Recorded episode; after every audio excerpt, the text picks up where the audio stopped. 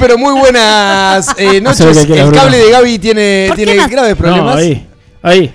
No, ahí no, me ahí no. hacen Ahí Ahí, no toco más. Tuvimos Hubo- todo inimputables Todo sin problemas en, ¿En ese serio? micrófono. Te juro que soy yo. Tenés una tendencia Sí, a sí. agarrar el micrófono. Ese es el tema, lo agarra y con las dos manos. Y así empezamos. Gracias al operador que ¿Quién me diría? arregló el conflicto con el micrófono. Para mí hay que arrancar de nuevo. Vamos a arrancar de Arrancamos nuevo. de vuelta, arrancamos Dale, de me gustó, me gustó.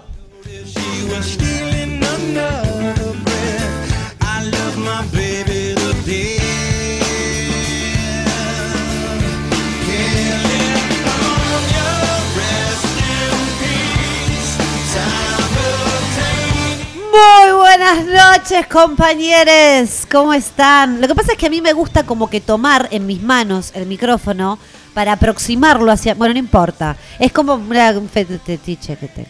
Eh, yo creo que tenés que. Vos podés pensar que sos Mirta Legrand, ¿entendés? Claro, Mirta no sin, manos, nunca- sin manos, Sin manos. Claro, sí, eso es cierto, es verdad. Bueno, ¿cómo están, compañeros? Muy bien, creo que. Ricardo, Con calor. feliz. Bien, bien. Pa, buah. Eh, hace No, calor. una, una alegría la de Ricardo No, hoy. Es un asco. Sí, No, está bien. No importa. ni Lo hablaste que del te importa es tu programa. Todo lo demás. Tuvimos, tuvimos cambio en el equipo. eh, Sí. Tenemos al, al zombie brusco que está, está Pobrecito. muriendo, pobre. Hace tres días que está. Hace tres días hace aparte. tres días que se está muriendo. En Es una agonía. Le pedimos por terrible. favor a la gente de Martinelli que nos vaya aprontando la sala de siempre. Igual te digo, yo hubiera imaginado que se, se- se iba a morir mucho antes. Yo también. Sí. El, el pronóstico daba que Hoy no iba a durar mucho. me mandó un audio de WhatsApp que, que fue preocupante. ¿En serio? Preocupante, preocupante. Estaba, eh, estaba, estaba casi muerto. Bueno, igual si puede mandar audios es porque tan mal no está, así que bueno. No, bueno, sé, me- habría que ¿le pudiste- evaluar. ¿Le pudiste entender lo que te dijo? Imagínate que fue los, tres veces lo escuché. Ah, y aparte en estas tres noches debe haber sido las primeras noches que duerme, ¿no? Pues se siente Claro. mal, supongo que debe dormir. Sí, sí, sí. Bueno, en fin, te mandamos un beso, Gonzi. Eh, Donde quiera que estés. Donde quiera que estés. Bueno, ¿cómo están? No voy a preguntar porque tienen todos cara de culo. Pero no importa, voy a hablar de algo que a mí me hace infeliz y quiero compartirlo. Talvi. No Bien. poder hacer pis parada. Hago parada. Hay solución. Lo que para pasa es eso. que me meo las piernas. O sea, son cosas que no tienen No, nada que ver. está Puedo muy hacer bien. igual parada. Que ducha. Eh, Ricky, ¿qué dijiste? Talvi, no, Talvi, yo qué sé, no sé, no, me molesta la voz, o sea, me irrita un poco en realidad, pero él no me molesta. Me molesta aún más cosas como, por ejemplo, que hayan armado el árbol de Navidad de los shoppings. Estás tan aprovechando que. Gonzalo no está. Por supuesto. Va- lo vas a revivir y va a venir cual zombie. Porque le contamos a la audiencia que Gonzalo tiene así como una fascinación casi de Y Disney. vos sos el Grinch. Y yo soy el Grinch. Casi de Disney con la Navidad. Yo la odio, pero no la odio en sí la Navidad porque me gusta juntarme con mi familia, me gusta todo. Odio todo lo que tiene que ver con Yanquilandia, Gaby. con Papá Noel y todo eso. Gaby, bueno, ¿querés ¿qué? te cuento otra cosa que vi hoy que me, me- me hizo sentir muy mal? ¿Qué? Que tiene que ver con eso. Están armando la feria del Parque Rodó.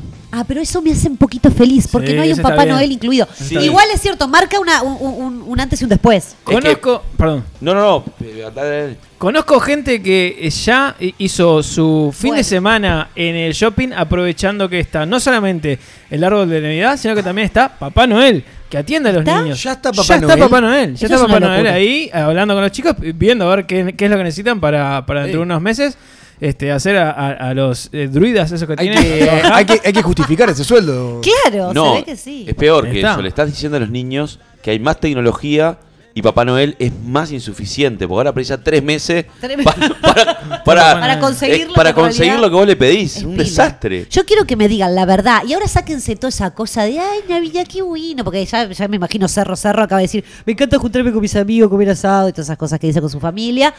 Está bien, a mí también me gusta la comida de Navidad, todo. Pero quiero que me plantee, ¿qué me hace caras? Vos decís esas cosas, No, Brunis. no, te está la, gente la gente lo sabe.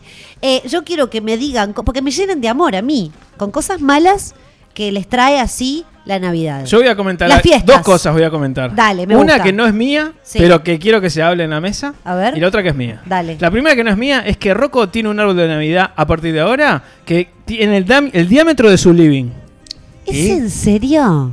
¿Y? Automáticamente Te dejaste odio, de ser mi amigo. Te odio, así. Sebastián. ¿Es ¿En en serio? serio? Yo les voy a contar una cosa. No, mi, no, no, no, Mi no. novia nunca pudo tener un árbol de Navidad muy grande. Está de conversando.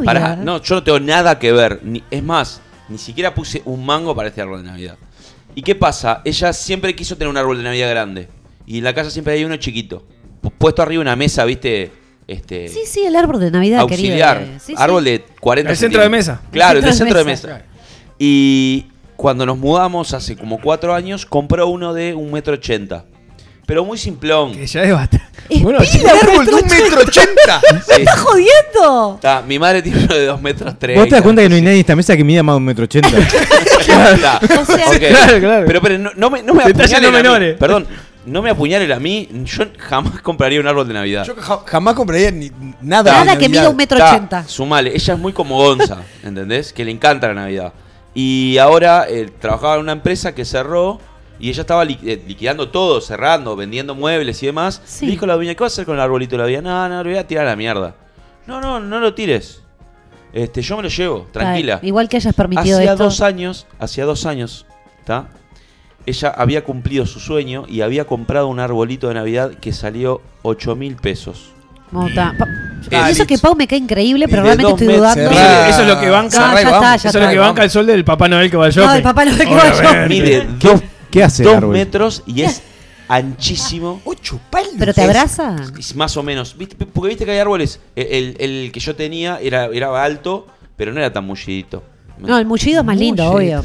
Pero, el es- mullido es- sale papota, lo que pasa. Es un árbol tallado por, por eh, monjas ciegas de Etiopía. Claro.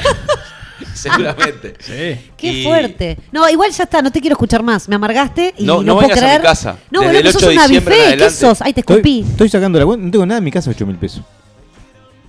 La tele. No, la tele La no, robé, tampoco. no. Sí, tenés razón. Yo no, igual no quiero- sé. igual- Nada que hayas pago 8 mil Igual me pesos. imagino el árbol, el árbol como, como digamos, agachándose porque no entra en el techo. No entra, ¿entendés? claro, O sea, es terrible. Vos, ¿Me pueden decir cosas aparte del árbol de Rocco que no les gusten de las La, fiestas? la coordinación familiar es nefasta. Gracias, gracias. O sea, el Ah. tema de qué comemos, a dónde vamos, quién va, quién no va. Y hay un mi vieja pasa un estrés un Pará, mes pero- previo que es infumable. ¿En tu familia tenés libertad para decir eso? No, claro que no. Ah. lo, Perdón. decide- lo mi madre con Exacto. mi tía. Perdón, Exacto. Nadie más. Tu madre, si Claro. algo que no es, es infumable. Es una divina persona y mandamos nos un quiere beso. mucho y le mandamos un beso grande. Rocco, mi madre no está escuchando, así que podés tranquilamente. Pero después escucha y me hace llegar ese su vos me ibas a decir algo, Blacky, En mi familia, Papá Noel llegaba el primero de enero.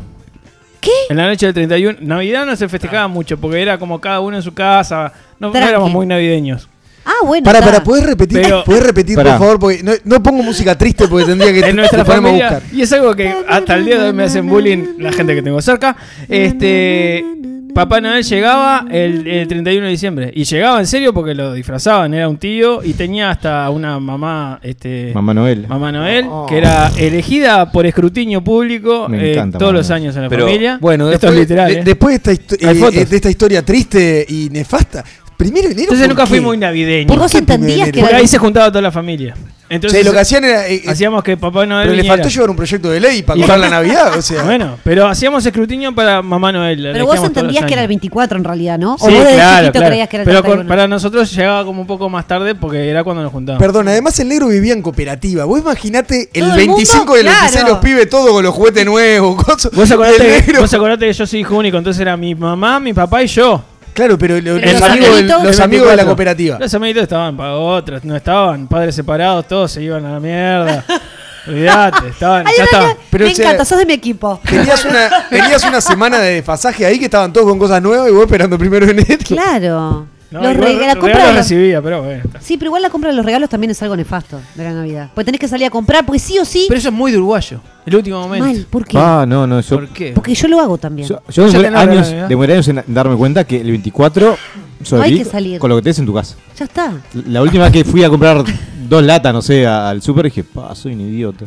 Es que te, eso, te autoevalúas y decís, ¿por qué haces esto todos los años de tu vida? No, no. Es más, trato de no salir de casa y si salgo voy a lo de mis padres y trato de meterme en un cuarto con mi hermano y mi padre para, para que mi, mi hermana y mi madre no nos caigan a pedos.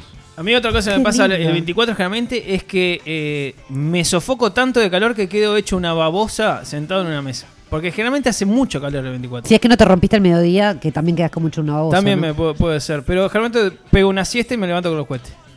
Eh, ¿Les puedo contar una Bueno, cosa? rapidito. Para, para toda la, la gente que quiera este, insultarnos como lo ha hecho Gonzalo. Ay, qué lindo. Este, o mandarnos un mensaje y decirnos lo mal que la pasan la Navidad y todas esas cosas, lo puede hacer este, en nuestras redes, eh, nuestra web sqp.uy, este, nuestro Instagram sqp.uy, nuestro Facebook sqp.uy y nuestro Twitter arroba sqp.ui. Este, y, en- y sin duda nos pueden enviar mensajes al SQP Cell, el 099 165 320. Pa, te fuiste apagando. Bueno, muy bien. Y con esto y un bizcocho, seguimos hasta el próximo segmento.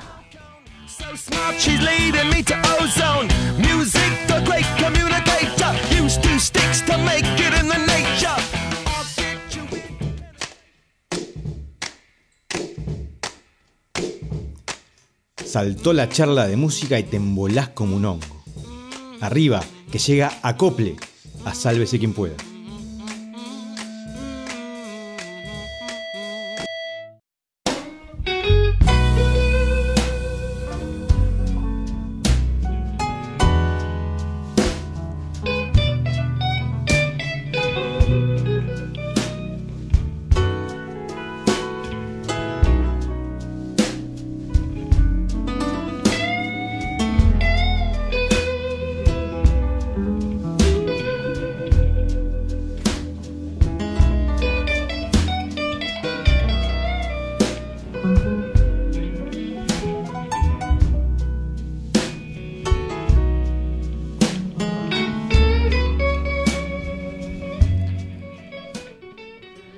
El blues es una silla, no un diseño para silla, o una silla mejor. Es la primera silla. Se trata de una silla para sentarse, no para mirar. Te sentás en esa música. John Lennon.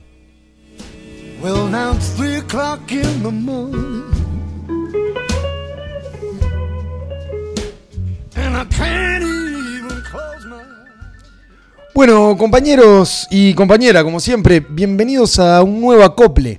Un acople que nos encuentra con un género musical distinto, ese género musical eh, del cual, como decía John Lennon en esa frase, eh, es la base para montones de cosas que conocemos hoy en día.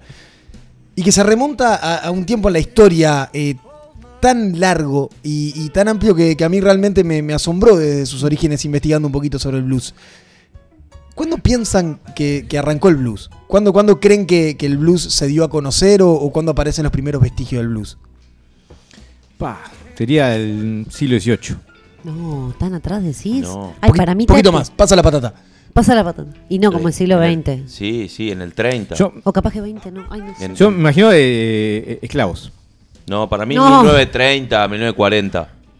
Este, como tarde, como temprano digo. Si ¿Estamos no como tarde, no? 60. Bien, el blues ah, aparece eh, a fines de- del 1800.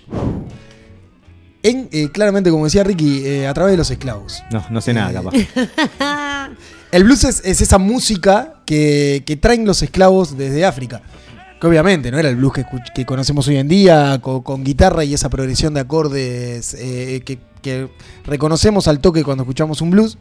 Si escuchamos ahora, escuchamos como esa progresión de acordes que, que se repite. En este caso estamos con eh, Baby King y Eric Clapton, dos señores bluseros a la vez, dos señores guitarristas.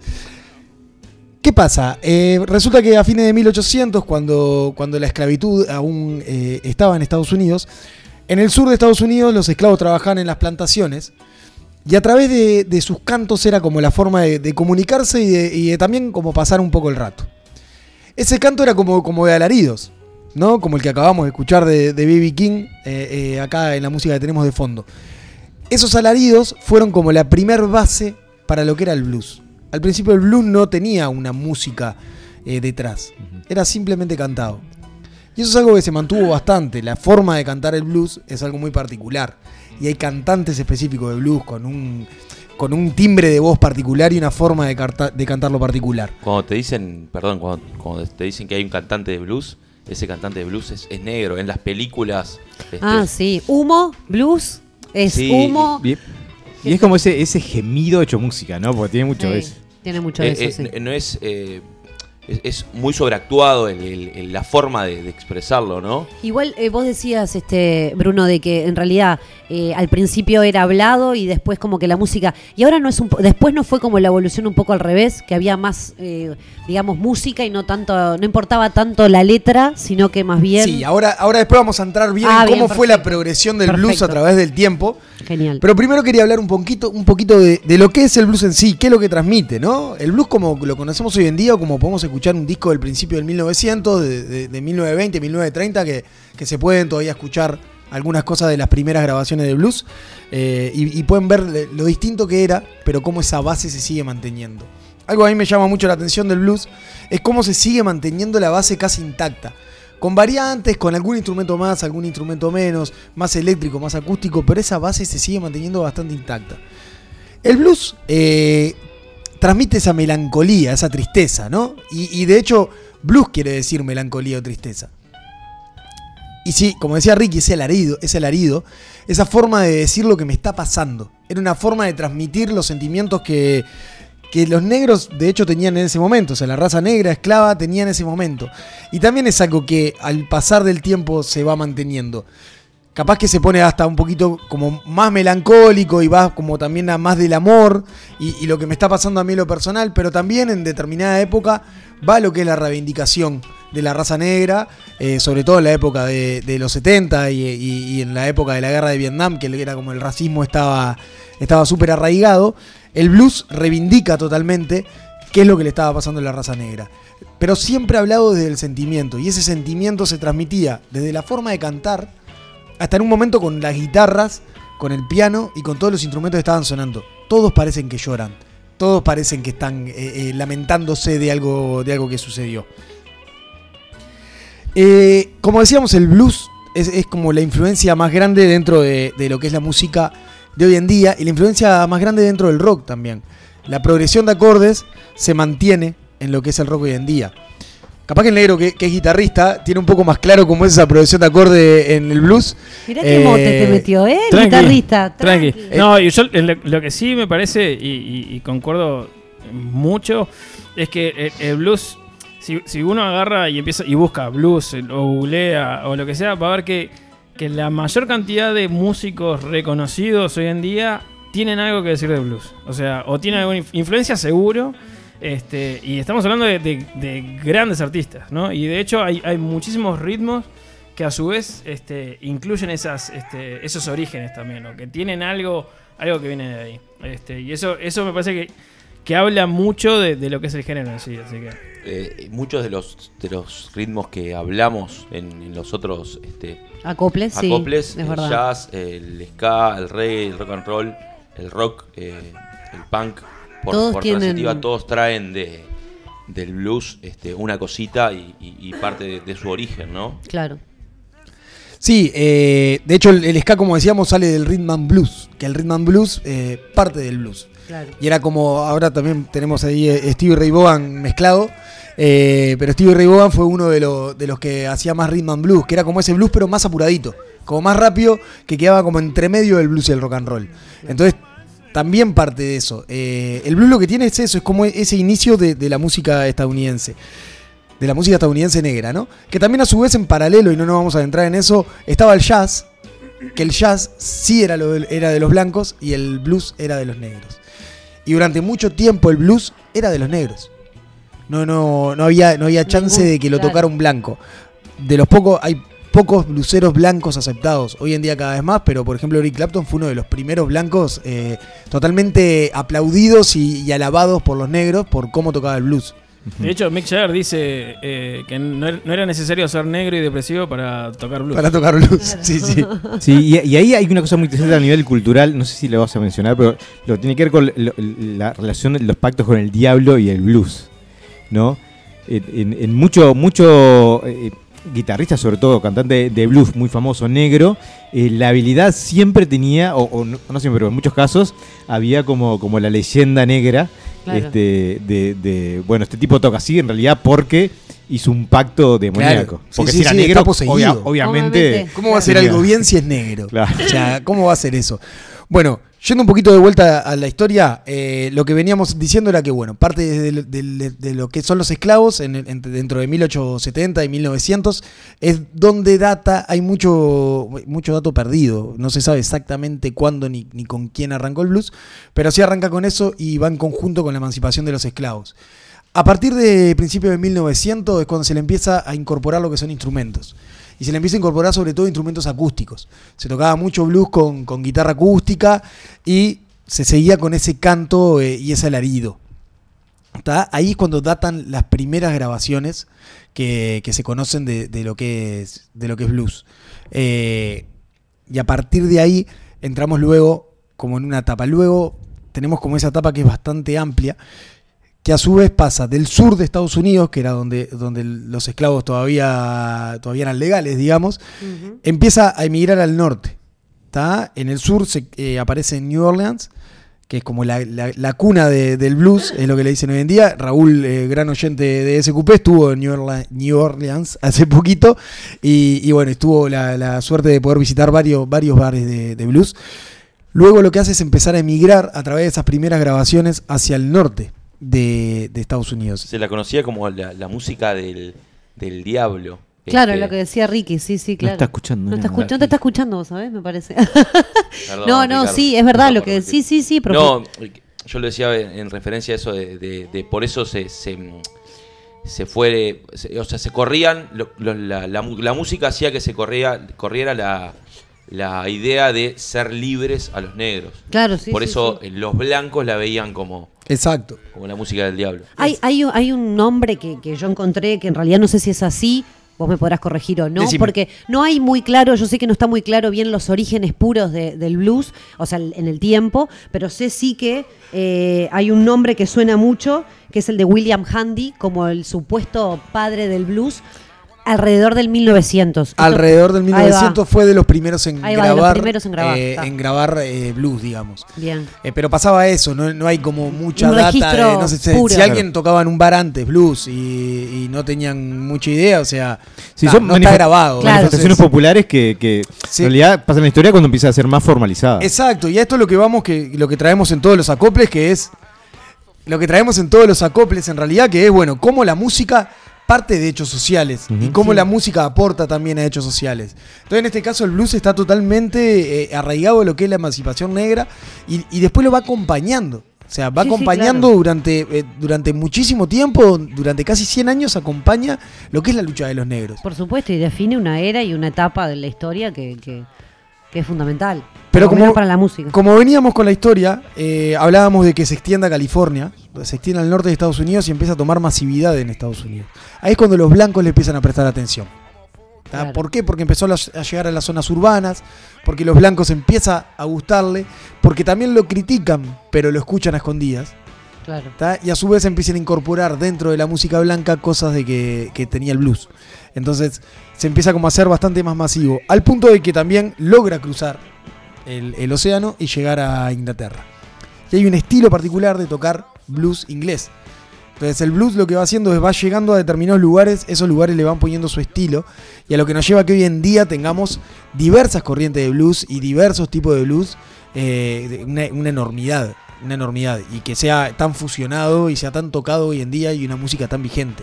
Sí, sí, sí, claro. Y nosotros acá en el Uruguay, pues ya yéndonos, en el medio tenemos un montón de cosas para decir, ya lo sé, pero necesito sacarme esta duda. Acá, ¿qué bandas hay? Yo qué sé, ponele, te voy a tirar un viaje, capaz que me decís que no. Está la Triple Nelson. La Triple ¿Hace Nelson blues? hace blues, algunos temas de blues hace Ah, la Triple Nelson. ah. Uh, acá hubo una banda muy característica, eh, no me acuerdo bien si fue en la década del 70, capaz que Ricky, que es eh, bastante Sí. más veterano, Ah. que es Día de Blues. Día de Blues fue una banda, eh, Ahí una, no llegué. una banda bastante icónica acá en Uruguay que era pura y exclusivamente blues eh, y, y era blues purito, no era que lo mezclaba con nada, ni, y era una banda súper reconocida, inclusive eh, hasta en Argentina y en el resto de América. Claro. Por ejemplo, lo que es eh, traído a Latinoamérica, el blues es traído por Manal. Recién. A mí eso me, Ah. me asombró muchísimo. Manal en la década del 70, de, de la, de la época de Almendra, Manal, Sí. de, de los abuelos de la nada, de, de toda esa época de la gente que hablamos en, la- en alguna columna acá también que se juntaban en la Perla de Once. Sí. eh, fueron los primeros eh, en Papo, traer, ¿no? en traer el blues. no. Papo es de esa época y armó Papo Blues. Pero los primeros en grabar blues y empezar a tocar blues fue Manal. Enseguida luego estuvo Papo. Yo el otro día, este, leyendo algunas cosas de Papo y viendo algunas entrevistas, eh, él hacía un, un cuento de que, eh, no me acuerdo con quién era, eh, se fue a, a Estados Unidos y lo llevaron a, a escuchar blues de verdad. Sí, sí, sí. Si bien en Estados Unidos los blancos se juntan con los negros, como quien dice, hay bares de negros y hay bares de blancos. Y más en los 70. No, no, no, claro, ahí seguro, sí, sí. entonces, eh, él contaba, eh, me escuchan tocar una vez, un fulano, y me dicen, vení que te voy a llevar a... Tocás divino, vení que te voy a llevar a... a- Escuches de verdad. Escuches de verdad. No, vos estás loco, yo ahí no puedo entrar, me van a matar. No, no, tranquilo, vení, pasá. Y lo hicieron pasar. Y no, no lo mataron porque estaba con fulano. Claro. ¿Entendés? Este, y ta- tanto fue lo, lo que el loco causó en ese fulano que hizo que él tocara en ese bar, del cual entró y fue el primer blanco en tocar en ese bar Ah, de mirá. negros, este, de blues. Sí, sí, sí. Sí, Era- igual, era- se murió después, ¿no? ¿Coincidencia? Oh.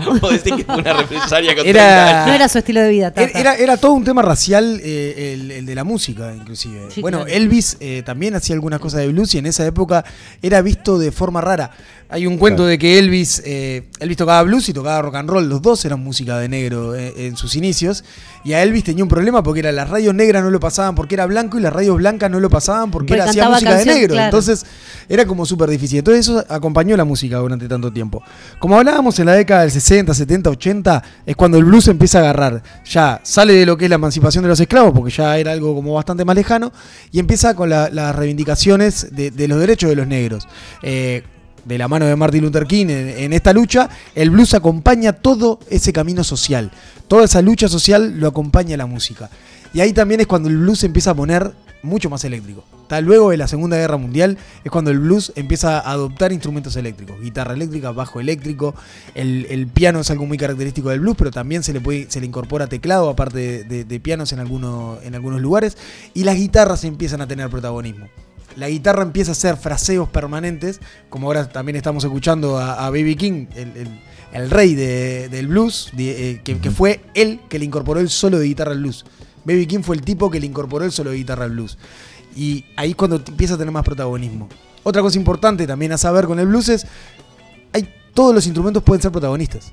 O sea, uno se escucha el blues, puede tener un Sí, blues en el cual el, el piano sea el protagonista, uno que sea la guitarra, otro que sea la voz. Entonces, cualquiera puede ser protagonista. ¿Por qué? Porque es como ese canto que sale del alma. Ahora buscando, hoy, hoy buscando la, frase esta con la que abrí Lennon, buscaba pila de frases y, y mucho de lo que dicen es, cualquiera puede tocar blues o, cualquiera puede tocar la guitarra, pero eh, hay que sentirlo. O sea, es esa música que se siente y que pasa por el alma. Por eso sale de ese lugar, porque sale de los sentimientos. La, la lírica de- de- del blues no te estás contando una historia, te estás contando lo que está pasando al tipo que lo escribió. Sí, lo está que contando siente, lo que claro. siente en ese momento, está contando sentimientos y no hechos. Hay, hay una película de los 80, no sé si te, la acordás o la viste. No se llama Encru-. Encrucijada, Crossroads. Pa, con no. Ralph Macchio, el que hace de Karate Kid. Que es un, un guitarrista, un tipo que ha estudiado música. Hizo otra película él. este, muy buena.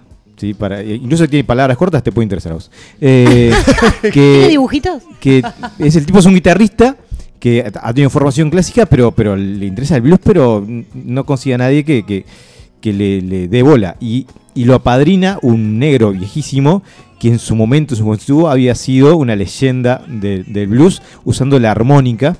No. eh, y le explica que lo había sido porque le había vendido el alma al diablo. Claro. Ah. Entonces le, este, le, la padrina le enseña lo que sabe con la condición de que él lo ayude a, a- a recuperar el alma. Que compita con el diablo, le gane y, y recupere su ¿Es alma. digna de ver? Es muy interesante. Yo la vi hace gusta. años, en su momento. No, no, no, pues está La bueno voy para a- verla. la voy a- claro. La voy a tener que ver. Bueno, llegando un poquito al, al final de esta acople, lo que me gustaba rescatar de- del blues, el blues es muy amplio, tiene una historia muy amplia. La idea de esta acople era como entrar un poquito en los inicios y en esa reivindicación social de, de- de la que hablamos bastante y de la que nos gusta tocar el acople. Ver cómo esa música siempre acompaña esa, esa reivindicación de, de los negros. Y nada, rescatar de, de que el blues es eso, es un género que, que tiene muchísimo tiempo y de que sigue siendo súper vigente. Y de que es de las músicas más lindas para escuchar y para tocar. Y sigue transmitiendo lo mismo que quiso transmitir en los inicios. Per- no eh, importa quién lo. perfectamente transmite sentimientos Sí. y, y transmite emociones. Hoy quería buscar un pasaje de un libro que me, que me gusta mucho eh, y estuve horas buscando horas buscando el libro y horas buscando el, el pasaje, pero me gustaba traerlo de todas formas, que es, eh, no recuerdo si es en Pequeña Ala, en La Niebla o en Tan Azul, porque los leí cuando era De un Roy adolescente Berocay. de Roy Berocay, que Sebastián, el protagonista, se sienta en la cama muy triste y pone un blues porque recuerda que su padre lo que le dice es que el blues es la música para estar triste. Cuando vos estás triste, Tenés tenés, que que, poner un blues. ¿Por qué? Porque te va a llevar a remover y a sacar todo eso que vos tenés adentro. Entonces lo, que está bueno rescatar es eso, es música, música de- desde el alma, música de los sentimientos y música que, que nos reivindica totalmente aquellas cosas que, que le fueron pasando a una sociedad, a una raza y que como siempre la música sigue acompañando y va a seguir acompañando todas esas cosas que suceden en la sociedad.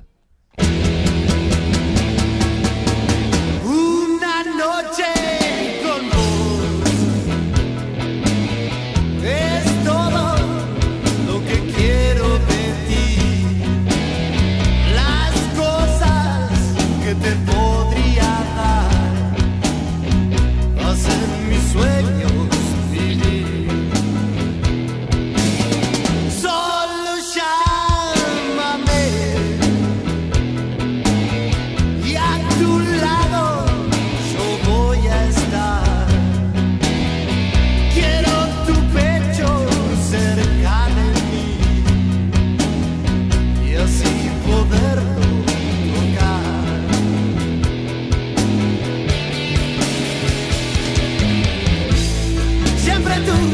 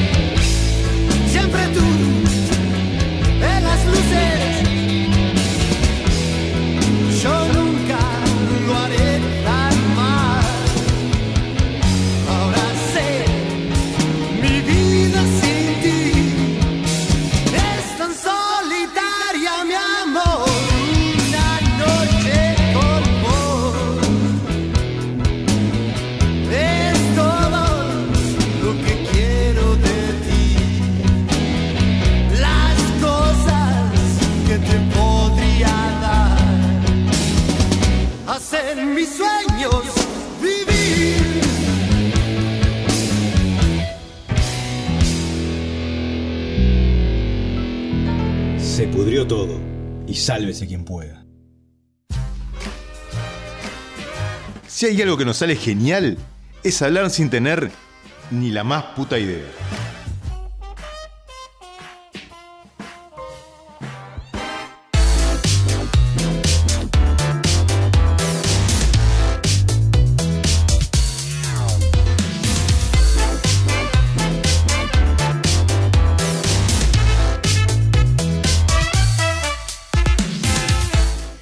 Otro ni la más puta idea, que viene de la mano de gente especial, como quién, Yogi. Te vas a hacer, te que- vas a hacer eh, retar. ¿Por qué? Ni la, ni, la, ni la puta idea. Ni la más puta idea, dije. ¿Qué pasa? Luego que, que- que el bar me. ¿Qué, te, me dé qué, la qué razón. pasa? ¿Ay, en serio lo dije mal? No, no, tranquilo. No, porque ya sé que Brusco está en el cuarto de la muerte allá. Ah, siga, siga, siga, siga. con la que va. está escondida en el ropero y todo, están ahí criticándome. Ya conozco esta historia, porque yo ya sé. Después me, me- me dice cómo hablo, que hablo mal, bueno, en fin. Bueno, ni la más puta idea nuevamente, a ver si lo dije bien ahora. Tengo una arura. Tengo una duda. Qué casual. ¿Qué duda tenés, Gabriela? Gracias, porque nadie me da bola. No, mentira. Voy a plantear una situación verídica, ¿ok? Eh, que le pasó a un amigo de un amigo. No, mentira. Que le pasó a alguien, sí. Y quizás porque no le puede haber pasado a cualquiera de ustedes, a mí, ¿Es como la, sea. ¿La botella a la cola? Vamos a hablar de vuelta. No, de vuelta de ese tema no, porque me parece un poco difícil para la gente que está comiendo hasta ahora. Eh, vamos a evitar todo lo escatológico y vamos a hablar de algo que tiene que ver, sí, con una cola, ¿por qué no? Eh, vos, apartamento. Viste que los apartamentos Sí. hoy en día pueden tener pared de verdad o pared de mentira. Cuando exacto, eso es terrible porque del otro lado se escucha hasta cuando se tiran un gas Pa. Sí. lo cual es, es difícil de sobrellevar. Pero, eh, ¿qué pasa cuando la cosa se pone picante del otro lado? ¿Qué pasa cuando vos son las dos y media de la mañana y del otro lado se escucha? Me pasa. Y tengo pared ¿Te gruesa. está pasando ahora? Me pasa y tengo pared, pared bastante Pero para, gruesa. ¿vos estás en el baño y al lado están haciendo eso? No, en el No, baño, no, en el no. cuarto, en donde sea. No, no. ¿Con tu Estás en cua- mujer? ¿Alguien lo está haciendo con tu mujer? No, no, no, pará, ¿cómo con tu mujer? no entendí. Pues- No, hay alguien al lado con otro ser Ah. humano o un perro, no sabemos Ah, con ok, qué, ok, ok, no ok, importa, ok, ok. Teniendo relaciones sexuales de una forma desenfrenada Sí. a un punto de que ya prácticamente se va a juntar el consorcio del edificio a ver cómo van a encarar esta situación. Situación, de verdad, tuve un asado con unos amigos y Sí. esto le pasó a una amiga la cual me dijo, ¿y qué hago? ¿Cómo le digo yo al vecino, vecino. o a la vecina? Claro, ¿qué hizo? Le- Sí, dijo, le voy a ¿Me golpear. ¿Me golpeó? Pará, pero estamos partiendo de la base que queremos que eso, eso se acabe. No, yo no Eh, me fumo a ¡El nadie. picaresco! Claro, pero pará, ¿sabes qué es lo peor? Le dije, bueno, está, pero ¿cuánto pueden estar? Ponele que tenés que fumar eso como mucho si es un galán, un Luciano Castro, una hora. ¿No? Ponele. Ah, Ahí está, me- bueno. Es un rato. O sea, Un no, ratito, no, es un ratito. Me dijo que no, que no es un ratito. 20, que esto se 25. Son repite, horas. Ponele, tres veces por semana, más o menos, porque los fines de semana es más fuerte, sábado viernes, sábado y domingo. Sí. Parece que ahí es cuando más. Sí, hay que aplaudir. No, para mí es una Bueno, tres locura. veces por semana. Está recién arrancando la Pará, relación esa. pará ¿está porque bien? viene peor. Claro, es, es de- es de hace poquito. Claro. Es de hace poquito. eso. Viene peor. Yo, Yo le quiero que aplaudo. ustedes me den las soluciones para, para esta situación específica. Viene peor. No solamente que mantiene relaciones asiduamente, una, una locura, tres veces por semana, eh, sino que además que grita todo el tiempo la señora, además tiene un novio reciente, el cual, ¿qué le pasó? Lo ve siempre, el novio que se queda a dormir, se queda a Y dormir. está bueno. Y No, tu amiga está- no, pará. Cuando va el novio no pasa nada. Claro. No, después, uno de los días, cuando se levanta la mañana siguiente, mi amiga que se toma el Se ascensor con ella, Se encuentra con otro. Sale otro señor. Bien. Entonces ella dice, yo voy, le toco ¿Edad? la puerta, está ¿Edad? el otro, está la pareja real de ella. ¿Cómo hago para decirle? ¿Edad? No sé, no, Eso para mí no es sé indiferente. Más menos. Indiferente, No sé. eso es indiferente. Para mí lo que tiene que hacer es, cuando sucede eso, eh, entiendo que debe haber alguna ventana que tiene algún tipo de contacto pozo aéreo, algo, pozo de aire, algo de eso. Sí, sé que se vive en un edificio, digamos, Aplaudir fuerte, aplaudir fuerte. Ella tipo, le golpeó la dos pared. opciones. No, no. No, No, no. esa es una agresión. La primera Claro, es apa- aplaudir fuerte onda, que muy bien y, y tipo, ¡Bravo! vos, grosos, eh, qué grandes, eh. Envidia, esa es una. Es fuerte. sí. La otra Esa es es, muy es buena. preguntar como en voz alta, che, ¿ya es violencia doméstica esto? Onda, denuncio. Estamos queriendo generar vergüenza Claro, en no, el otro. claro, Tipo, un poco más que violencia doméstica, Claro, ¿no? es Y cierto. Hago la denuncia, te que gritar. la otra es llamar a la cana, de que Bueno, caigan. mirá cómo estará la cosa que hace tres meses, se mudó hace seis, hace tres meses que tiene esta situación. Pero, pero, ¿cuánto, ¿de cuánto tiempo estamos hablando? Bueno, ella no, me no- dice que es intermitente en el sentido de que empieza a las 12, siempre empieza a las 12. Se ve Bien. que es cuando llega de trabajar o lo que el- sea. No, la Cenicienta. Termina. ¿12 de la noche? Sí, 12 de la noche. Bien. Termina alrededor Bueno. de la 1 de la mañana. Bien. que Vuelve no se a las escucha 3, más 4 gol- de la mañana. Y vuelve 3, 4 de la mañana. Ah, qué lindo. Pero un yo la, rato la cruzo en el ascensor y le doy un abrazo y le digo felicitaciones, Ah, me Gabriela. parece Está bárbaro. Yo creo- otra, no, Dale, ¿sabes qué? Puede ser eh, una meretriz. Bueno, no. Ella dijo, tal, la tipa es prostituta. Dijo, de Claro. verdad. Sí, Porque sí. dijo, no puede ser. Meretriz, que, o sea, pará. Está y aparte ¿y? parece que es muy voluptuosa para tu pregunta. Sí, no conoce la edad. entonces, pero cobra. es muy voluptuosa, muy atractiva. Me dice, Ah, no es divina la oh, muchacha. Y es muy simpática. Pero me- es tan simpática y me habla tan bien en el ascensor que me da vergüenza. Me dice, decirle. Lo sabe. Vos, aflojá". Sabe- sabe que lo que Pará, está haciendo- vecinos le pasaron por abajo de la puerta una cartita, que esa puede ser otra.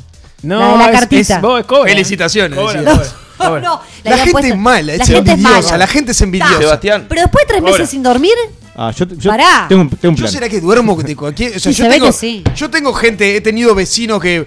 bueno, pa, cama, todo, grito, alarido. ¿Y dormís Yo igual? conozco historias ¿Eh? de hotel, hotel de alta rotatividad. que te golpeen diciendo, ya está, ¿no?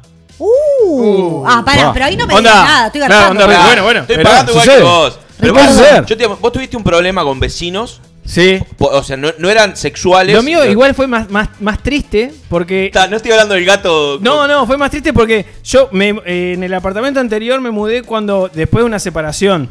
Entonces me mudo. El primer día en ese apartamento, lo que me pasó fue que me acosté triste, ¿no? Uno triste porque estaba como arrancando ese camino, no sé qué cosa. Me acuesto a dormir a las 2 de la mañana. Ay, pero un oso. No, ¿Qué eso es lo que es. eso? Eso es lo que es. Eh, Enojado. Claro, y, y agarré un Lloraste. palo de escoba. No, agarré un palo de escoba. Intenté, intenté Claro, porque como... igual ahí era como doble porque venía, venía con, con, Claro, con- venía con con- molestia por la situación Claro. que. Pero Claro. el Pero, tema que, el- sí. que el- cuando, Desgraciado. eh. cuando la otra persona en sí está haciendo algo legal, ¿no? Porque no. Sí, pero tiene, le- hay reglas No de puede tener su negocio ahí. No. Claro, Eso es ilegal. El negocio, Eso es ilegal. El negocio Claro. no, pero eh, no hay nada que mida eh, cuánto, Por eso es cuánto repercute además- el sonido en la casa del otro. Pará, y, y esta, esta persona que te dijo, el- el- ¿la persona con la que se encuentra en el ascensor es siempre el- la misma persona que no es el novio o cambia? No, bueno, siempre encuentra al novio, a ella siempre, pero siempre encuentra al novio. Le ha sucedido que dos veces encontró a otro ser humano. Ese- Otros, pero ese- Las eh, dos veces otros- el mismo. Eh, entonces, otros ser humanos. que busque Dos distintos. Pasión-uruguay.com y la busque. es la No, igual ahí la. Claro. Yo igual para ahí mí- la vida cada uno, ¿no? Para mí es Ah, fácil, es claro. más fácil de lo que parece. Es lento, pero A ver. A ver. uno, uno o dos meses te vas haciendo amigo del novio. Conversás Tranqui, casualmente, tranqui. generando una confianza. No, es la- y en un feo momento, vos, anoche, es. Te zarpaste. qué hijo de puta mataste, ¿eh? No, ah, tú- qué sorete que sos. vos. Es fea esa. ¿Vos querés sacar el programa o no? ¿Estamos buscando soluciones? Ricky, sos Está bien. efectivo. Sos Eh, un sos efectivo. Pasa que es un trabajo a largo plazo que No, hay que tener la bueno, mentalidad perdón, podrida como vos. Perdón, para- si hubiera empezado a la, se- la segunda vez que tenía el problema, ya estaban separados. Sí, claro. Ricardo ganó, ganó, ganó, es así. Eso puede Es ser. así. Lo que pasa que tenés que tener un corazón de piedra o no tener corazón, ser un mal tipo, y él es, él es todo eso. Está bien. Eso Bueno, me, no eso, sé. ese tipo de cosas me pasó. Capaz que yo- no me acuerdo si ya la conté acá o no. Si yo la conté, me Ah, dicen. Porque la he contado muchas veces por- porque realmente era molesto. 14, 13, 14 años, ¿no? Edad de, de, de masturbarse a mano poder, ¿no? Sí, lógicamente. Tenía eh, dos vecinos, arriba un vecino y una vecina, que eh, todas las noches, para mí tenía una nutria en las patas ese hombre.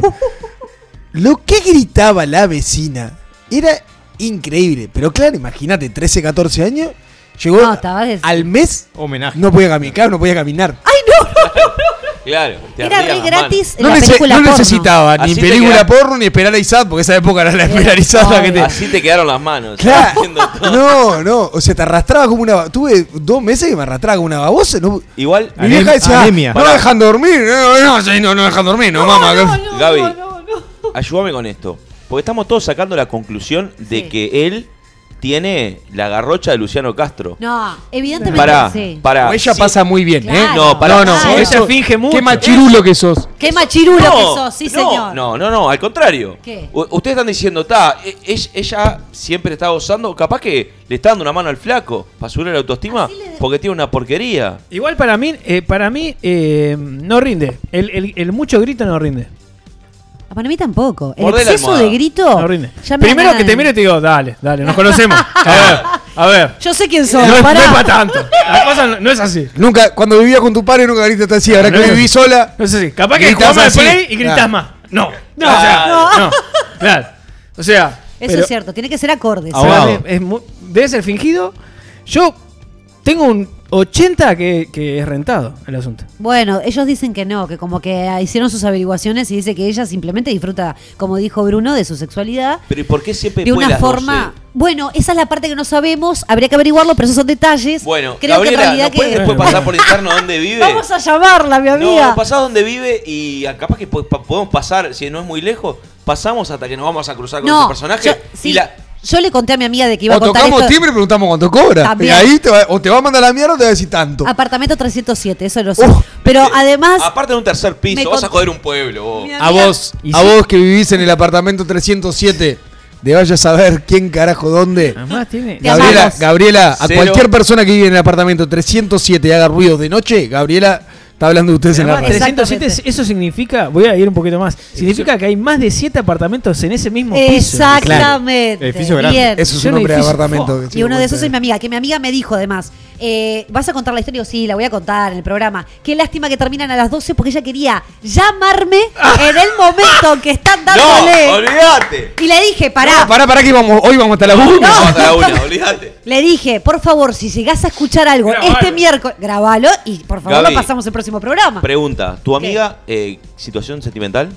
No, está en pareja, sí. Está en pareja, vive Sí. con la pareja. Vive con la pareja y muchas veces han usufructuado ese ruido. Gritan arriba de ese ruido y Sí, dicen, pero "Ah". ya después ella está. es competencia, está Si bien. esta soneta puede, porque nosotros no. Claro, ya está. Claro. Es que mismo por diversión ya le golpeaban la Van a ritmo, van a ritmo con Exactamente. él. Claro, ahí está. Ah, Esa, bien. esa es. Van a ritmo. O sea, Es como A hacerlo con- música. O a contratiempo. ¿Qué ¿Viste, cuando la cinta? ¿Viste cuando la cinta de correr te dice que vas este, o- o- 0,80 kilómetros? Vas vas a llegar a un kilómetro, dale. Y vos le das. Papá, eh. Vas a llegar a los 10 kilómetros, es lo mismo, Es ¿viste? lo mismo. Tenés que, tu meta es llegar hasta, hasta que ellos frenen. Es- La que puede estar bueno también es que arme toda una situación. Onda, que tenga adminículos, no sé, una licuadora, cosas, que empiecen a hacer Y cosas darle a las 12 de la noche. Y, y empezar a tirar platos, cosos. ¡Ah! ¡Pra! Un plato. Cada gemido. No, El das- tema, el tema ahí sí que empieza. aprende eso, pará, aprendés una licuadora. Sí. ¿No? Le das ah, me vuelve loco, ah, me vuelve loco. Y- y claro, El tema ahí se algo. te empieza a, a- si te empieza a redoblar la apuesta. Claro, vos le das No dormís idea. nunca más en tu vida. No, pero te pasa, pero pasa divino. Pero pará, no, no, mejor claro. eso que sufrir. No, Tenés que porque cambiar de laburo porque eh, Sí. no te levantás al otro día. si ella, vos, vos prendés la licuadora al costado de la cama, ¿entendés? Sí.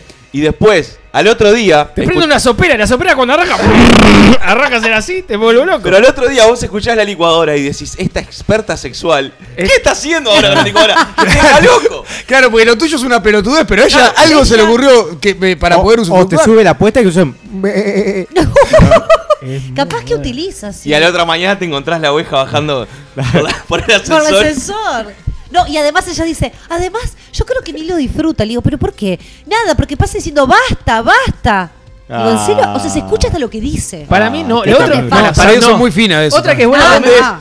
Va- Vamos hasta ahí. Que salimos, con lo, de, llegamos hasta ahí. con lo de la abeja mi cabeza está podrida, pero me la imaginé subiendo en vez de con la pareja o con, el- el- el- con un pony adentro del ascensor. algo. La otra es No. eh, grabar audios, grabar audios, gra- ponerlos todos en un, por una semana, dos, tres, un mes, ponerlos en un pendrive y pegarlo al, a la ven- al vidrio del ascensor con apartamento, papá, Ay. pendrive. Por favor, escuchar. ¿Cuántos apartamentos son? No sé, deben ser muchos, pero poner tres, Es una- cuatro pendrives. Es una inversión. Ay, me gustó. Está, Escuchar y devolver. Listo. Ay, estoy agotada. Pero igual se te transformó un poco la cabeza.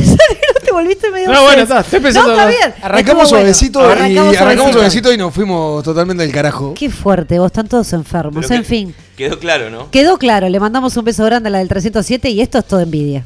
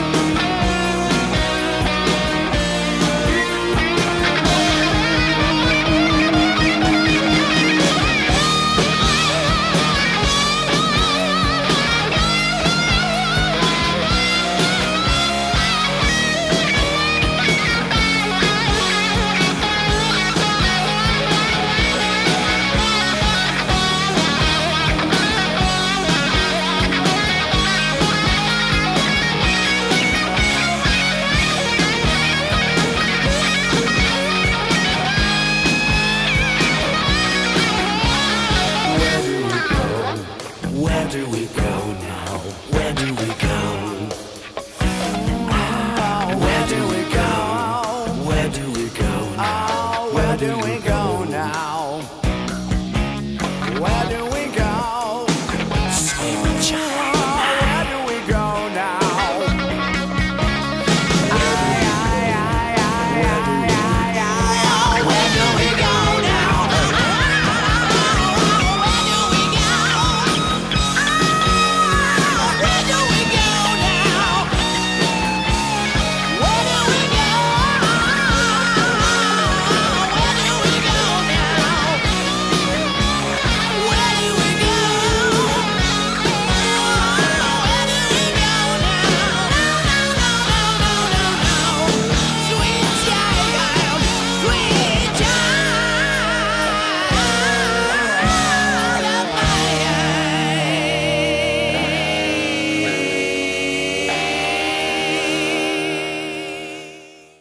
Sálvese quien pueda, un caos radial. Ahora lo importante. Llega el boludato.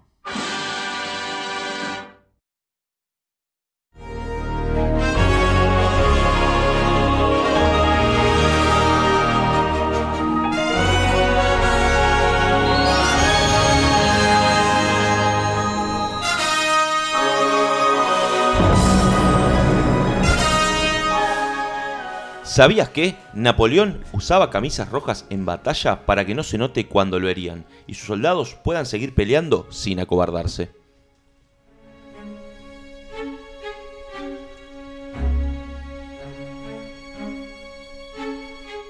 Reyes de la estupidez, emperadores del delirio, dioses de la demencia. Llega realmente idiotas a sálvese quien pueda.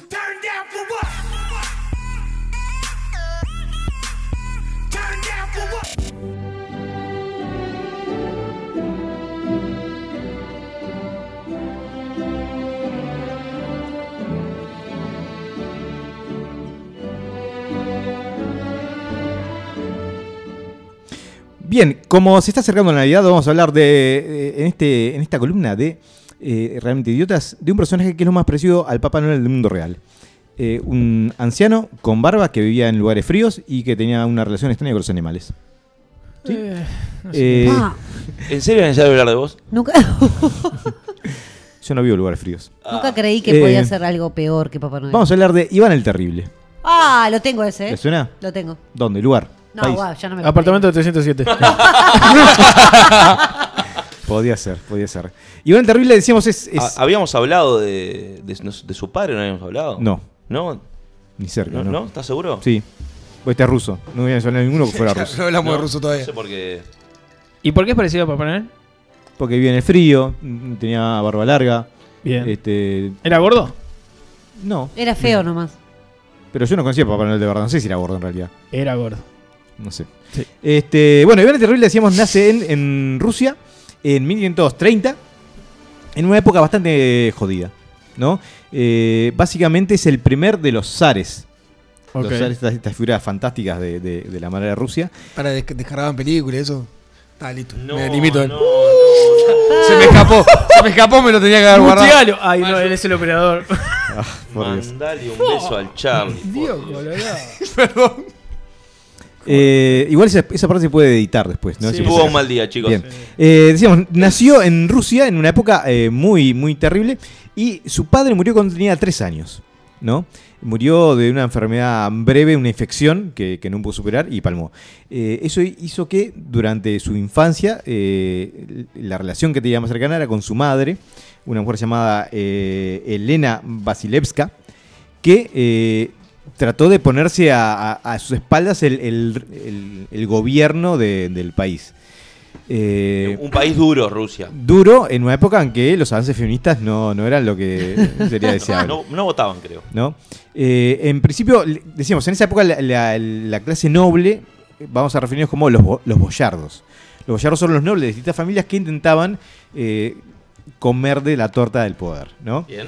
Y intentaron durante algunos años influenciar a esta mujer, a, a- a Elena, para que los beneficiara. Luego, cinco años de darse cuenta que no lo lograban, eh, decidieron que era tiempo de sacarla del medio y murió eh, envenenada. ¿Por quién? Nunca se supo, pero, Pero se sabe. Pero sospechosos había varios.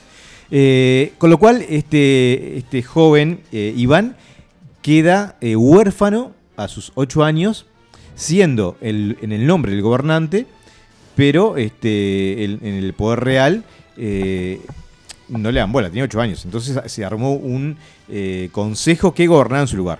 ¿no? Bien.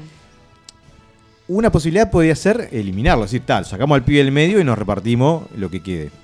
El problema es que los boyardos no eran un, un grupo unificado, sino que eran varias familias nobles, entonces sabían que si se armaba un vacío de poder, este, después la cosa... Le iban a quedar todos. Claro. Entonces dijeron, no, vamos a mantenerlo y vamos a tratar de llevarlo cada uno pa- para, para su lado, ¿no? Pero no era... Viste que el ruso no es muy bueno con la psicología infantil. Este, entonces... No tiene fama. No tiene fama. De eso. Entonces, nada, en realidad lo, lo- fueron años en lo que creció viviendo el, el maltrato este, constante y el olvido, el abandono de, de toda esa gente que a, a quien no le importaba en realidad, más allá de- de la figura que representaba, ¿no? Decimos que era un, un rey, un príncipe, pero que pasaba hambre, pasaba frío, este, le gritaban, lo golpeaban, ¿no? En el medio de esto, uno, uno, un sacerdote decide a escondidas empezar a, a- instruirlo y a formarlo para que sea príncipe. ¿no? Eso, de todas maneras, no quita eh, la rabia que va acumulando este, este joven Iván y, tiene ocho años, no se puede desquitar con nadie, salvo con lo único que es más indefenso, que un niño que es Un animal. Un animalito. un animal. Entonces tenía dos hobbies.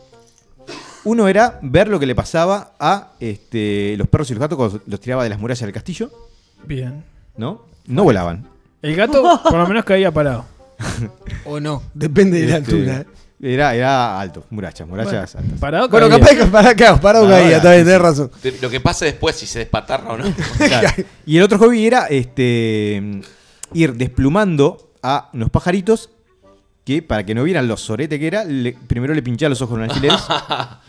y, y luego sacarle todas las plumitas, este, lo abría a ver si tenía sorpresita adentro. Kinder No, sorpresa. no, no. Sí. Está bien, en 1530 no estaba Kinder. No había, no había Netflix, no había YouTube, no había nada que ver, pobre.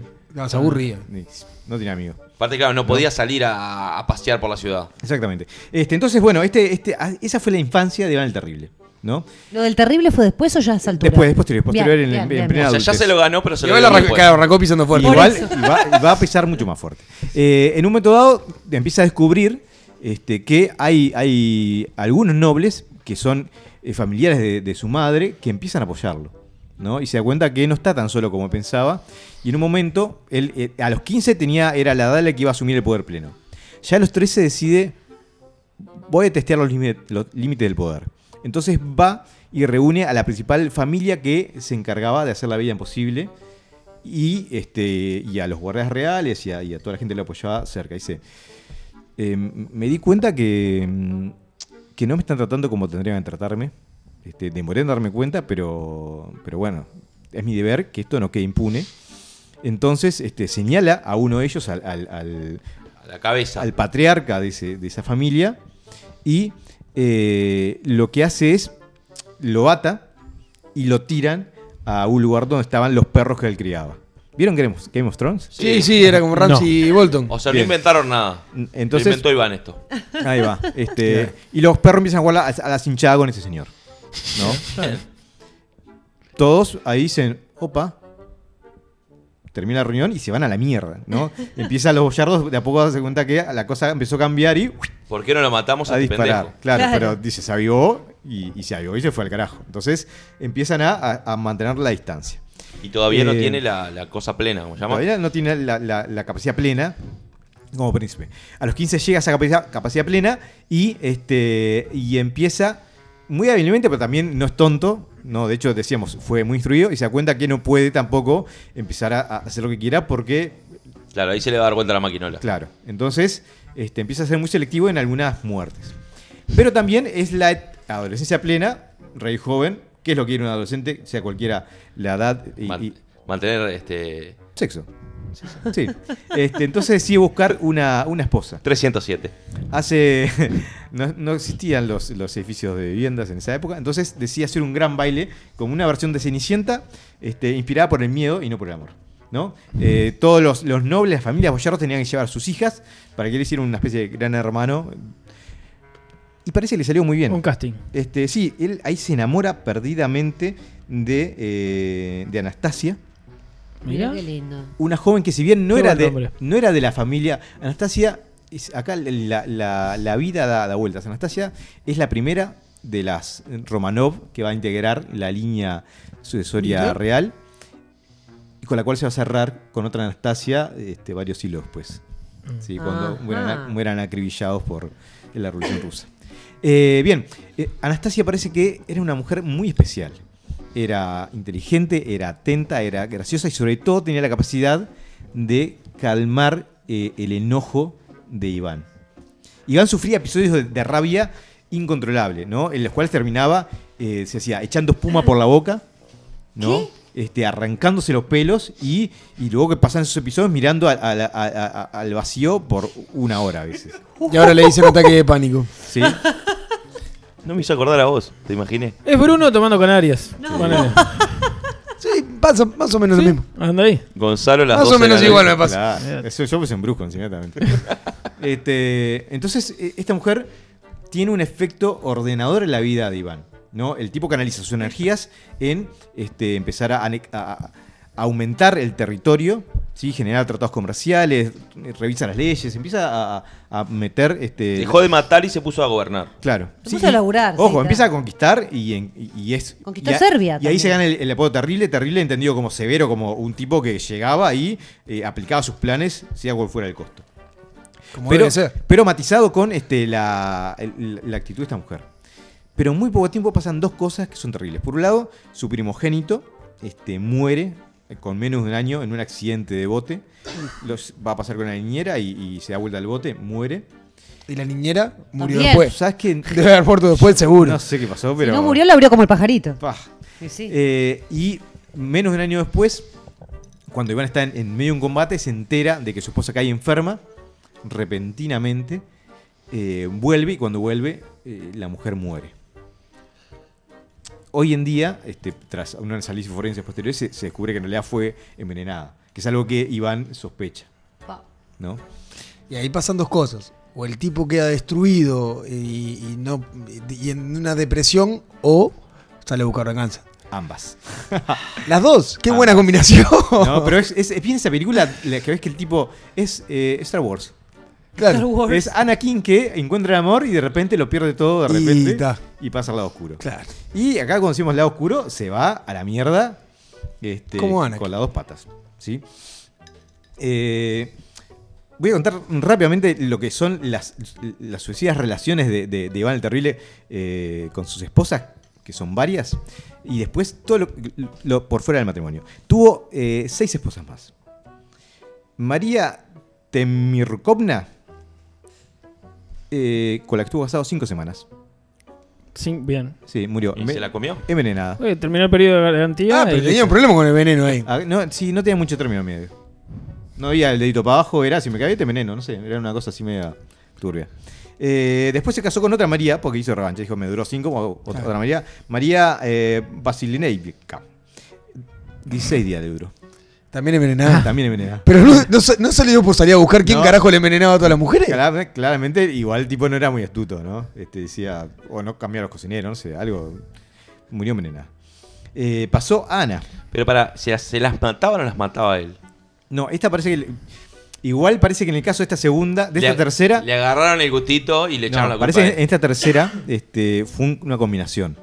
Porque murió la primera, se casó con la segunda, dijo, a vos, mientras dure. Y empezó toda la noche. Dale, que te Desayuno, almuerzo. Al día 16 Y- dijo, no quiero. Incluso cuando empezó a tener síntomas de envenenamiento, dijo, bueno, manejate. Tácate, tácate, tácate.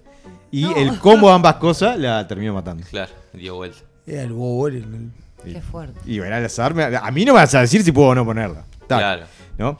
Después de ahí se casó con una Ana, que duró dos años y eh, se recluyó en un convento. Y sí, lógico. Prefirió estar toda su vida encerrada a seguir casado con ¿Y este él hombre. lo permitió? En silencio absoluto. Se escapó. Se escapó. Pero en el convento nunca se supo cuál era. Eh, sí, sí, sí, sí. Sí, pero el, el poder religioso en esa época se, se Ah, respetaba. claro. Se respetaba. tenía, tenía- Él no era bobo, sabía dónde ir a buscar y a dónde no. Bien, la siguiente que era también otra Ana hizo lo mismo al año, dijo, es por acá. Claro. ¿Cuántos nombres repetidos que hay también? eh? Sí, se ve que tiene un, Mucha Ana. tenía que, le gana de revancha, ¿no? Fetiche. Eh, Vasilina, que fue la ¿Quién? Vaselina. Vaselina, se ve que. ¿Cómo va? Este, eh, Fue rapidito. fue menos astuta. Menos astuta. Parece que a esa altura ya Iván no tenía mucho, mucho ímpetu y se consiguió un amante, el príncipe Iván Devtelev. Ah, ella se consiguió un amante. Sí, Qué boluda. Y el pobre Iván. pero no fue muy discreta. Ah, Ah, pero Ah, qué entonces Iván la degolló. No. no. Ah, La ¿no? envenenó. No, no, no. no, Iván con Los- ella. no. Lo- agarró una licuadora y lo No, puso a los dos. Dijo, mira, ¿a vos te gusta esto de. ¿De la jodita? eh? Del- Se clavó a medio reinado. Bueno, mira, mira cuando te lo hacen ver a vos. Dijo, dijeron, traigan al chico ese, Bien. traigan el palo ese. ¡No!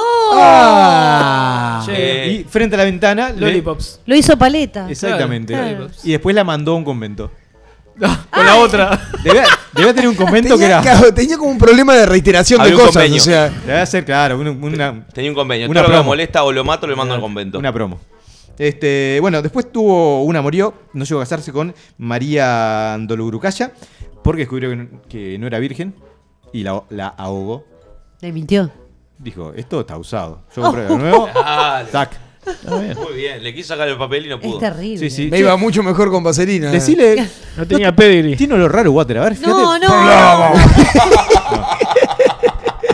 Este, y la última fue María Fedor Zucca. Fedorovna, que en realidad sobrevivió porque el tipo murió antes. Ah, Pero, este. Pero ¿cuánto tiempo sobrevivió? O sea que pará, y esa es la heredera de todo, ¿o no? Sí, claro, sí, sí. sí. Qué bien, vos. La viste, de le- alguna iba a ligar. Pero que Chao. igual terminó, ¿sabes dónde? En el No, convento. En un convento. Sí, pobre En mujer. el mismo convento que las otras tres, o sea que están todos viviendo de la fortuna Ah, de pobre Iván. mujer. Igual vivió bastante. Eh, pero bueno, una cooperativa las monjas. pero bueno, decíamos, eh, los matrimonios eran una parte solo de, de- de lo que era esta vida compleja de, Sí, de sí, Iván, sí, ¿no? claro. Eh, cuando se dio rienda suelta a esa demencia, no, este, no, me- no medía eh, formas para inculcar, inculcar el terror. Sobre todo los boyardos que eran su enemigo número uno. Y ahí sí se le fue un poco la, la- la- la mano, ¿no?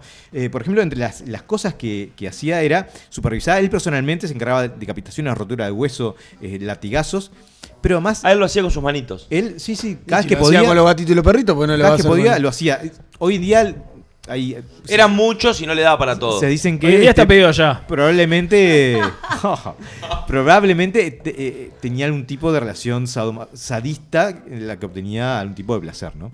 Eh, pero también tenía dos métodos que era que él perfeccionó. Con esa palabra, perfeccionó. Tenía una suerte de gran este, sartén Sí. que llenaba de aceite y estaba reservada para los enemigos particularmente molestos, en los cuales los ponía con el aceite frío y Lo hacía cocinar Ah. No, no. como no. de ajo. Está. Era, igual tiene un toque gastronómico interesante, porque el otro método Está era Gourmet. dos tinas, una con agua bien fría y otra con agua helada. Ah, paleguince. y los iba De metiendo un, de un lado al otro. de un lado al otro. Lo otro parece que lo No, agua caliente, ¿no? agua Caliente, hirviendo. Claro. Me dijiste fría y Está bien, helada, está ¿no? está bien. Se entendió, se Está el helada hirviendo. No, porque caliente capaz está- que era, yo qué Está sé, no El sé. helada hirviendo. Y parece que eso eventualmente lo que hace es te empieza, se te empieza a caer la piel. Pruébelo. Te la desprende. Tipo tomate, hagámoslo con un Por tomate. esa, por esa Cuando vas empezás a combinación. alternar de frío, de, de Claro. helado a, a hirviendo, sí, a helado. extremo a extremo. Sí. Te la va a Ah, y todo eso se le ocurría a él y lo probó con uno y dijo, funcionó, va Tipo, con otro. tipo Chao. tecito, ¿no? Este, arriba, abajo. te- Buena esa. ¿No? Eh, No, no es Perdón, negro. el, el, el ¿Vos amigo sabías Iván, que se te caía la ca- piel? capaz que no, no tenés esta info. No, no lo sabía. o sí. Cuando entras Hizo un la montón de, chela. de- de construcciones y demás, ¿no? En, en- en Rusia. ¿No fue él? Iván, Sí. mm, no tengo tan claro. Sé Una que, pila de sé que a nivel de economía fue muy malo. Fue muy bueno a nivel de, de reformas y a nivel de tratados comerciales. Amplió el, el- incluso llegó a, a proponérsele a la reina Isabel como, como esposo. La mina que lo lió Sí, a cuadra dijo, sí. déjame pensar. justo a ella. Yo te llamo. Eh, bien, uno, uno de los casos más este, terribles quizás de, de esta, de esta vida es eh, en lo que fue la, la persecuta que tenía era grande, ¿no? Claramente llegó hasta el nivel de paranoia en la cual todo le parecía un enemigo eh, y llegó a pensar eso de una ciudad entera, en eh, Novgorod. Lo menos que hizo. Ah, eran, ellos eran los Ellos se- contra. Se, quieren independizar. Entonces, durante eh, semanas sitiaron la ciudad, los tipos resistieron todo lo que pudieron. Eventualmente la ciudad cayó y eh, se dedicó a pasar a, a- a decapitar a, a la mayor parte de los pobladores. ¿Sí? Eh, y cuando Pero para algo de razón tenía, pues si le sitian la ciudad y, y se resisten, ta- estaban bastante vivos. No. y la, la Podías haber dicho vos, pero no, emperador, pará, aguantá, no, nada que ver, no, olvídate. no era un tipo muy dado diálogo. No era un tipo muy dado diálogo. Este, pero, No les preguntó. Lo peor de. eh, Se calculan entre 25 25.000 y 60.000 muertes aproximadamente. Este, la mayoría de ellas por decapitación, decapitación o empalamiento, salvo los, los niños más pequeños, a los que arropó y tiró al río. Bien, un considerado. ¿Qué Esa, por ahí, por ahí iban No, sus. Tenía El- corazón al fondo. El problema, el problema con esto es que eh, fue tan dado a los excesos que eso se, se extendió a su vida personal. ¿no? Eh, Se fue cortando la, los deditos. La gran, la gran promesa que tenía Iván. Iván fue un tipo que además en, un momento, este, cuando estuvo a punto de perder el poder, hizo toda una jugada, no vamos a entrar en detalles ahora, pero logró, volver, luego estar exiliado unos, uno- unas, semanas, y cuando volvió ya la gente había visto un, hasta cambio físico. El tipo estaba más demacrado, los ojos saltones, este, había perdido pelo, y a partir de ahí el nivel de enfermedad fue mayor. En un momento sus esperanzas estaban puestas en, en que su hijo, eh, Iván creo que se llama también, eh, fuera el continuador de su obra. ¿no? Su hijo tenía. Su hijo tenía eh, a esa altura unos 40 años. Ah, Y- bien. Y su hijo eh, estaba a su vez este, esperando familia, el que iba a ser su nieto. El problema fue que eh, en una discusión con la nuera, no sabe por qué, pudo haber sido por el color de las sábanas perfectamente, eh, decidió cagarla a bastonazos. Tenía un bastón, un bastón de madera maciza con una puntera de metal Es y, un amor. y la agarró a bastonazos estando embarazada. Quedan Ah, horribles no, las sábanas no, blancas no. con las negras. Con lo, con lo- con lo cual la, la nuera perdió a su hijo. Y el hijo ¿No? se recontra. Perdió a su hijo, perdió al- al- a la siguiente generación y eh, eso generó que su hijo fuera a reclamarle. Eh, Perdió a su hijo y estuvo muy grave, ¿no? Su hijo fue a reclamarle, empezaron a discutir, este, Iván por antes diciendo, ah, no es para tanto, es un pibe, ah, te puedes tener otro. Así, Maté claro. 25 mil. Sí, ¿Estás seguro que no estaba muerto antes? No sé, esas cosas. El tipo de. Tamón era muy, este, muy razonable. Y en un momento perdió los estribos y le dio un bastonazo en la cabeza a su hijo. Con tan mala suerte que le dio con la puntera de metal y Y le perforó el cráneo. le- le- le rompió el cráneo. El tipo cae desplomado al suelo en un charco de sangre. Y por primera vez en mucho tiempo, este Iván se da cuenta de, lo- de lo que hace y De lo que empieza llega, claro. y empieza desesperado a gritar, a pedir ayuda, y no hay nada que hacerle. El hijo muere y, y Iván entra en una depresión este, irrecuperable. O sea que le su hijo le importaba, evidentemente. Claro, y, y Recién cuando vio la ya había mano. demostrado en otros casos, cuando se le iba mucho la moto, que luego tenía eh, momentos de arrepentimiento, pedía perdón, iba a confesarse y demás. Esto le rompió algo. Este, nunca volvió a, a ser el mismo y a partir de ahí se lo veía como una figura balbuceante que, que dudaba todo el tiempo, que decía que sí a cualquier cosa y que, y que había perdido el, el- el ánimo de vivir. ¿no? Esa, esa misma furia que siempre lo había llevado también fue su Bueno, por suerte demostró ser un poco humano. Un día, dice la muerte fue súbita, un día este, estaba por empezar a jugar una partida de ajedrez, ¿sí? se levantó para mover la primera pieza y cayó desplomado sobre el tablero. Y, ¿Y bien, de esa manera terminó la, la- la historia de Iván. Eh, de hecho, la, la historia de, de su línea familiar terminaría poco después para irse alternando con otros.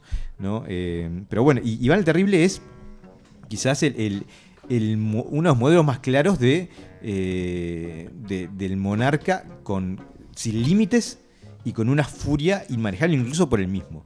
Y también es una historia cautelar acerca de qué es lo que sucede cuando uno eh, da rienda suelta a, a- a su rabia, a su enojo, sin que nadie te pueda ayudar a, a manejar eso. No, claro, porque además eso, ¿no? Digo, que nadie lo haya asesorado, que lo haya contenido, que lo haya, no sé. ¿Y cuando Eh, sos calderita lata, sos calderita lata? No, no, pero va más allá. Esto tenía una patología que claramente No, por la época obvio- y el contexto no se tenía pero, incluso él mismo se dio cuenta que él empezó a, a dar compulsivamente a... a, a ponerse en contra, a incluso la gente lo había apoyado en un momento, porque bastaba con que una vez te- le dijeras algo que no le gustaba, ya está, te lo habías cruzado. Capaz no te mataba, pero te mandaba lejos o, y eventualmente terminó quedándose solo, ¿no? Igual eso se repite en varios personajes que hemos, ¿no? Como Sí. que el poder absoluto en cuando, realidad te- los termina... cuando vos no tenés límite aparente, y no estás muy bien ordenado. Es, es muy Trump. ¿no? Claro. Es muy Este, Trump. No, Es sea, un Trump a mí no de me, otra gusta, época. no me gusta leer lo que no están, pero, pero por suerte Gonza no, un, un hombre de poder. Lo más pintoresco de todo esto es que hoy en día hay un grupo político en Rusia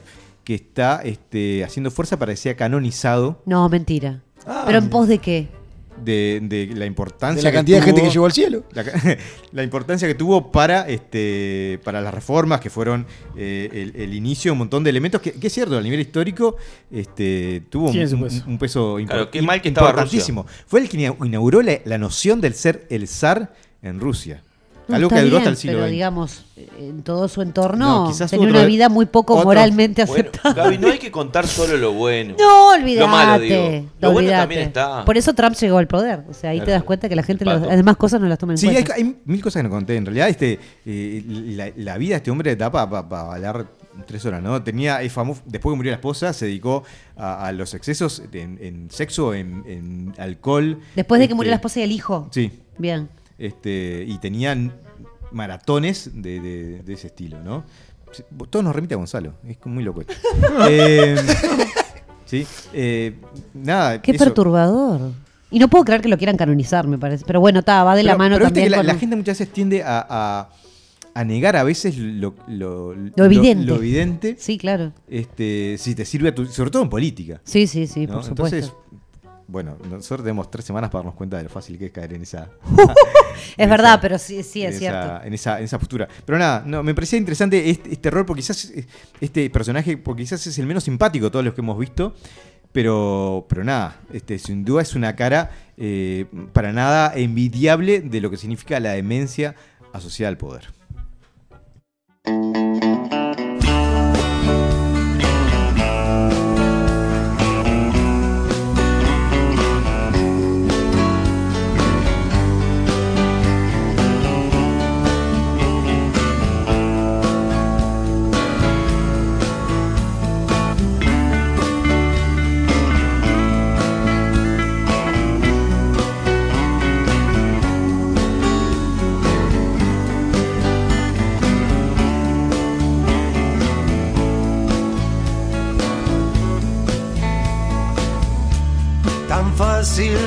Fácil no es. Horizonte lejano, correr y correr. Bueno chicos, se termina, se termina un nuevo programa de Sabes quien pueda. Eh, ¿Cómo han pasado? Precioso. Con Ricky. estas historias de Iván el Terrible Lindo me voy perturbada. Me, ¿Qué? me No. quedé con ganas de, de ir a investigar apartamentos. Sí, sí, yo te iba a decir, lo de hoy fue todo bastante perturbador. La verdad no, sé, 107. no sé qué me perturba más, si Sí, Iván el. Terrible o la, la O vecina la señora mía de Gaby. 307. Porque pensá que Iván el Terrible ya se murió, ya no va a ser más El mal. 307. Bueno, eh, primero que nada, mandarles un, mandarle un saludo eh, a la horcadita que está eh, acompañando a Gonza en, en su, en, su, en su letardía. Este, mandarle un fuerte abrazo, pronta recuperación a, a Gonza. Eso primero que nada. Segundo, y mucho más importante que la salud de Gonza, y es el día 4 de diciembre, miércoles. ¿Qué va a pasar, este, Gaby? Contanos. Y va a pasar que vamos a festejar el final de otra temporada de Sálvese quien pueda con la gente que nos acompañe. Todavía no tenemos este, los últimos detalles, pero los vamos a estar pasando los próximos miércoles. Sí. Pero que se agenden seguro. Con sorpresitas, Miércoles todo. 4. Lo que no tenemos confirmado aún es lugar, sí sabemos la fecha. La hora Exacto. también, 21 horas, este, es generalmente ahí, la hora que nos convoca este, todo. Ponele. Tenemos grandes este, sorpresas y espectáculos en vivo. Hasta. ¡Ah, palala! Con- Esta para que me estoy enterando, enterando acá yo. Estamos, ¿eh? estamos firmando, estamos firmando con artistas importantes este, que cruzan el, el río Uh. y aprovechan una gira este, oriental eh, para sumar una, una posible fecha adicional. Así que, qué bueno, simplemente también convocarlos. Eso motiva, porque ya no es solamente vernos las caras a ¿Eh? nosotros, que eso No ya es es solamente perturbador. Además es es- diciembre, ya uno tira la chancleta. ¿Y cómo pasamos la vez pasada? Estuvo precioso. divino. No es solamente tomar y chupar como cosacos, sino también pasar un lindo momento entre amigos, con gente este, querida, gente no tan querida, pero. Pero nada. que va igual y se arrimó y eso está bueno. Invitamos también a, a solteros, este, no solteros, disponibles. Podríamos hacer hasta alguna. Me gusta. La de semáforo podríamos Ay, hacer. Ay, Verde, claro. rojo, amarillo. ¿qué? El Tinder de SQP, podemos, algo, algo Y la de ese gente va deslizando izquierda, derecha, izquierda, Claro. Y derecha. les Claro. ponemos cintitas a cada invitado. Ojo con eso, vamos a producirlo, pero me gustó. peligro. Bueno, Qué que pase lo que pase. Yo- Hay que ponerse picante, tercera temporada, despedimos otro nuevo año. Así ya que le está. Decimos a la vecina del 307 que se puede ¡Ay, arrimar. vaya! ¡Sí! Se reserve la fecha. Yo estaría necesitando una mesa larga para insta- instalar a los eh, co- conductores que han pasado por imputables. sí, sí, sí, sí, sí. Estamos, pedi- estábamos pidiendo el sodre. Ellos no están invitados a compartir la mesa. Yo eh, tramité una mesa caballeta, habría que conseguir una segunda. Claro, no seas Es malo. difícil, Son, ya conté 25. Más o menos. Pero lo bueno es que sos como Mirta. No, que, ¿Te que te pongo un desafío. Los, los otros dos que te odian, te detestan y nunca más te controlan el teléfono, No, que no. vengan. Ese es tu desafío. Ventilando cosas. Chicos, hoy el programa trató eh, de muchas cosas. Este, muchas cosas que, que, como recién dijimos, eh, algunas nos perturbaron y todo. Pero también dentro de, de- del transcurrir de estos 90 minutos hablamos de, de dos temáticas también. Primero, las, las fiestas y las navidades que, que se nos vienen. Y es un momento, más allá de, que uno le guste o no toda la, parafernalia alrededor de, del arbolito de Navidad y esas cosas, eh, tanto la Navidad como Año Nuevo generalmente es un lugar o un momento muy familiar y muy de relaciones y muy de, de amigos y muy de gente querida. Este, y en estas épocas también de, de elecciones, de tanta pelea, de tanta intolerancia en ciertas cosas, es súper importante como bajar un poco la pelota y, y ponerse en, esa, en ese modo, ¿no? En ese modo de, de eso, se nos viene el cierre de año, este, es un momento también de, reflexión y, y- de, de mucho este, pensar eh, y planificar también y compartirlo con amigos y con familia. Por otro lado, eh, en el acople de hoy hablamos de blues. Este, de blues y, de esa tristeza este, o de ese sentimiento que, que también genera ese tipo de música. Eh, y muchas veces también con esto de los cierres de año, en estas reflexiones que hacemos, podemos también hacer como un reconto de cosas capaz que no tan buenas que nos han pasado, este, porque pasan, porque la vida es así. Eh, y hay veces que uno no entiende por qué es así o por qué nos toca o les toca a la gente querida que tenemos cerca vivir ciertas cosas. Este, hace poco pasó algo entre, entre un grupo de amigos, una situación bastante fea, que lo que hace es este, nada, plantear desafíos, desafíos en la vida y simplemente también entre nosotros, entre los amigos y entre los seres queridos, generar ese esa sensación y ese momento de, apoyo y de abrazo real. Y, de saber que estamos, este, y que estamos para nuestros seres queridos y que estamos para nuestros familiares y que estamos para, para quienes nos rodean. Este, y nada, eh, cerrando el año y cerrando un, un nuevo programa también, acordarnos de esos momentos y que el sol sale, más allá de que afuera siga la lluvia.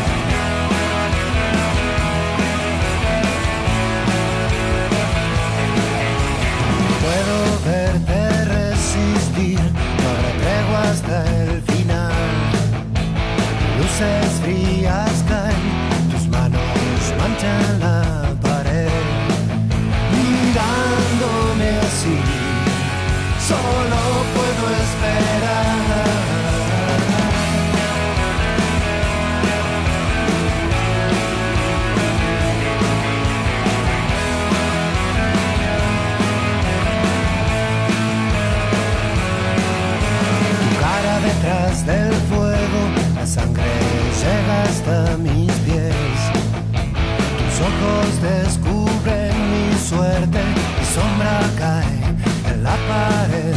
Me quieres así, así quiero sentir.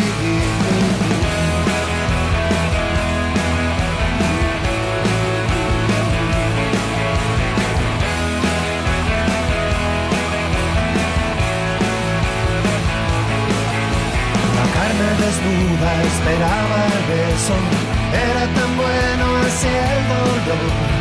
Todos dicen que estás riendo, pero yo solo te veo llorar.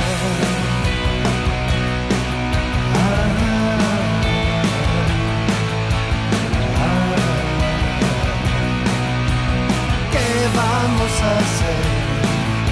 Tan solos otra vez.